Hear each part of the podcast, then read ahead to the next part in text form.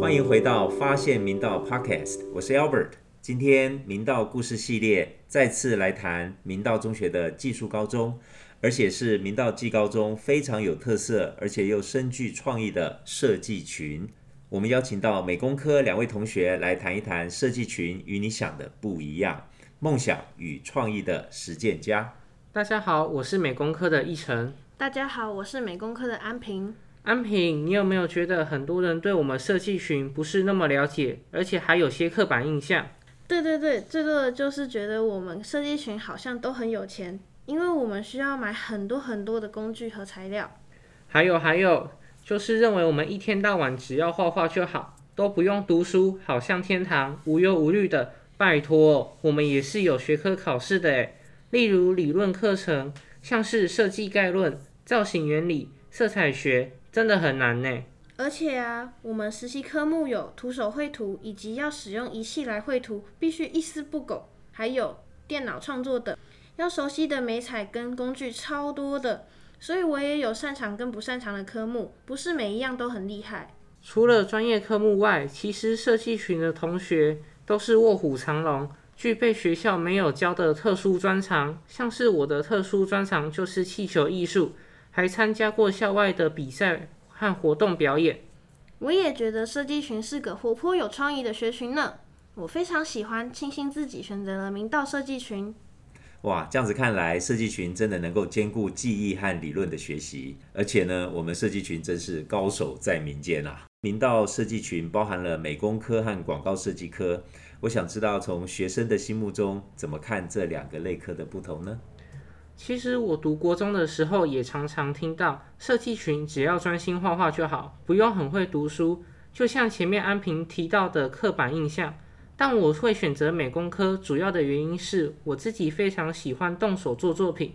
我知道我的手绘插图并不是很擅长，但是我对素描这种需要理性观察的科目却比较擅长。考虑美工科课程有许多是需要动手制作的。非常符合我的兴趣，所以报考美工科。而我认识一位就读广告科的学姐，那时候觉得美工科就是做美劳和手作的科系，广告设计科看名称就觉得应该是和广告设计、画画有关。入学前，他在网络上看了设计群的介绍，对广设和多媒体设计有更多的认识，加上学姐喜欢的一个创作者也是学广告设计的。所以选择了广告设计科。国三暑辅前，因为听说技高都是八加九或成绩不好的人才会去读，所以从来就没有把技术高中放在我的前几志愿。但暑辅时因缘际会的认识，已经高三正在申请伦敦艺术大学的卓杰瑜学姐。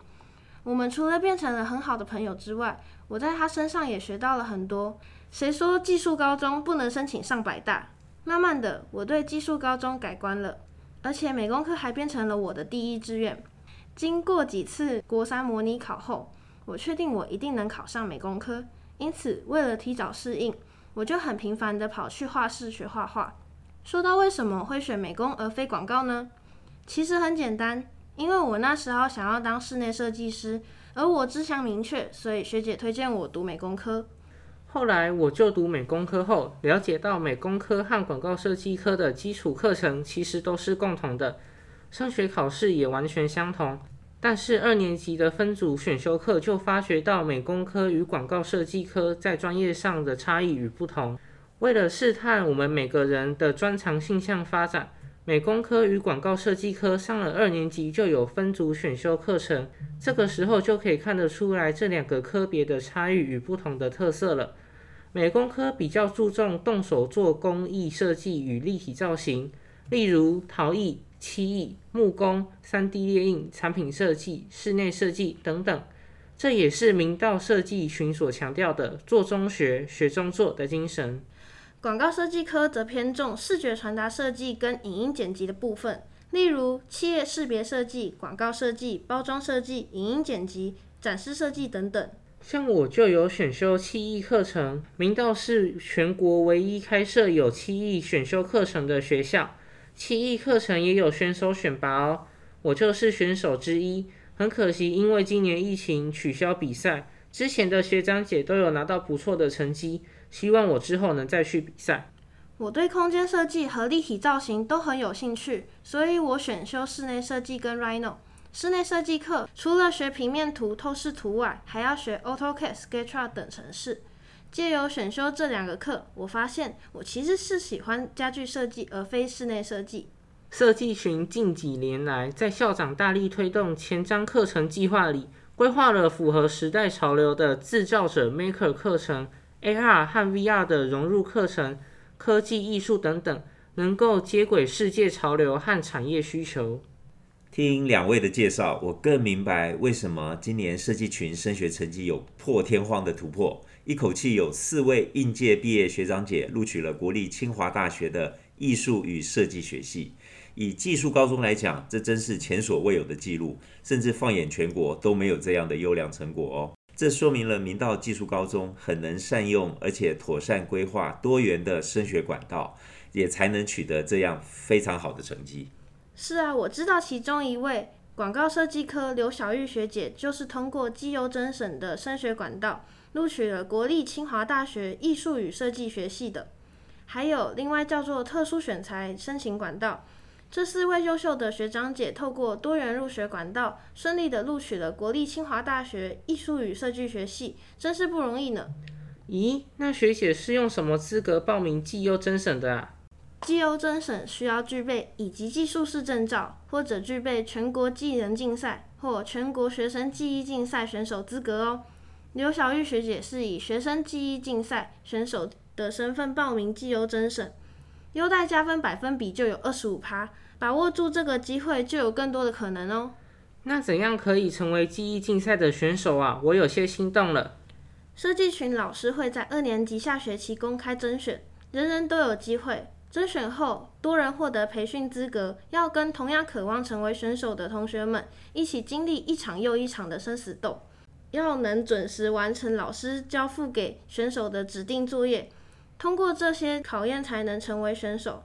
成为选手之后，还要再经历数月的密集训练，这是场选手和指导老师的共同战场，是帮自己和学校争取荣誉的机会。所谓想要人前显贵，必得人后受罪。可不能轻易让他溜走了。校长听了非常感动，大家念得还挺辛苦的，但是呢，我相信因为各位是适合而且有兴趣，一定会努力坚持下去。另外，一零八课纲还有一个特色，就是弹性学习课程。设计群的弹性学习课程里面的自主学习非常有特色。我看到一成在校庆时，在联合服务中心旁有一个摊位，展出你的创意造型气球，非常精彩，而且非常有创意。而且安平呢也创作了一个非常巨大的白色孔雀纸雕塑，非常不容易哦。因为在一零八课纲多了自主学习，所以学生可以自己选择有兴趣的研究方向。把更多的时间花在我们非常有兴趣的地方，学习平常在学校不会学到的事情。我觉得自主学习的学生最需要克服的就是要能够有自制力。如果没有自制力，等于是浪费时间。是否有好好利用这段时间？从期末的成果发表就可以看得出来。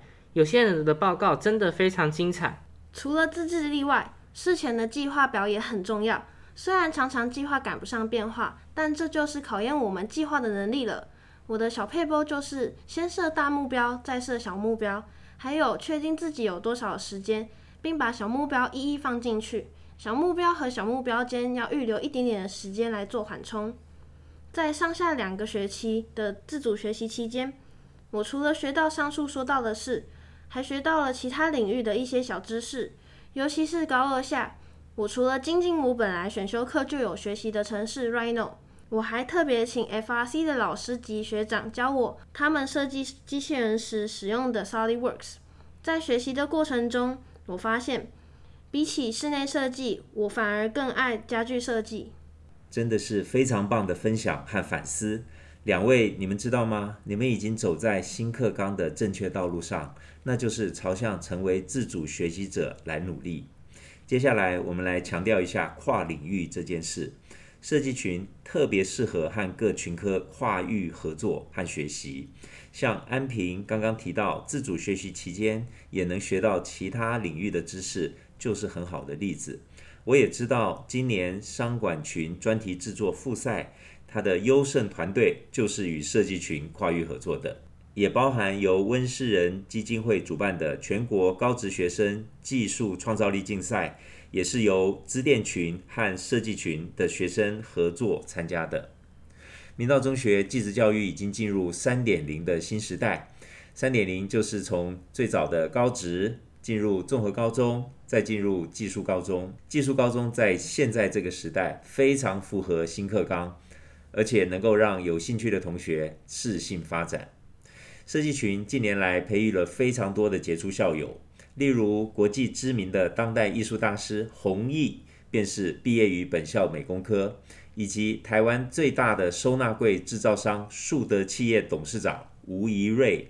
还有我们以苹果为师，成为业界翘楚，创造出一年上亿营业额的 Boom 果铺创意负责人林晋生校友，有这些杰出的设计群校友们，是我们明道人的典范和骄傲。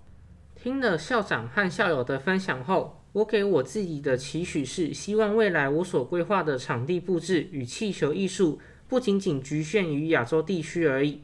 我希望我的设计作品能让全世界的人都看到，也希望大家能够认可气球这项艺术。在未来，我也会尝试去考取 CBA 的讲师证照，希望能够成为一名专职责气球的气球设计师。我的远期目标是到欧洲闯荡，成为一名高级家具设计师。短期目标是进入国立科大的工业设计系，希望未来我能成为台湾之光。非常好，谢谢两位今天的分享。我是 Albert，我是一晨，我是安平。设计群和你想象的不一样，我们是梦想与创意的实践家。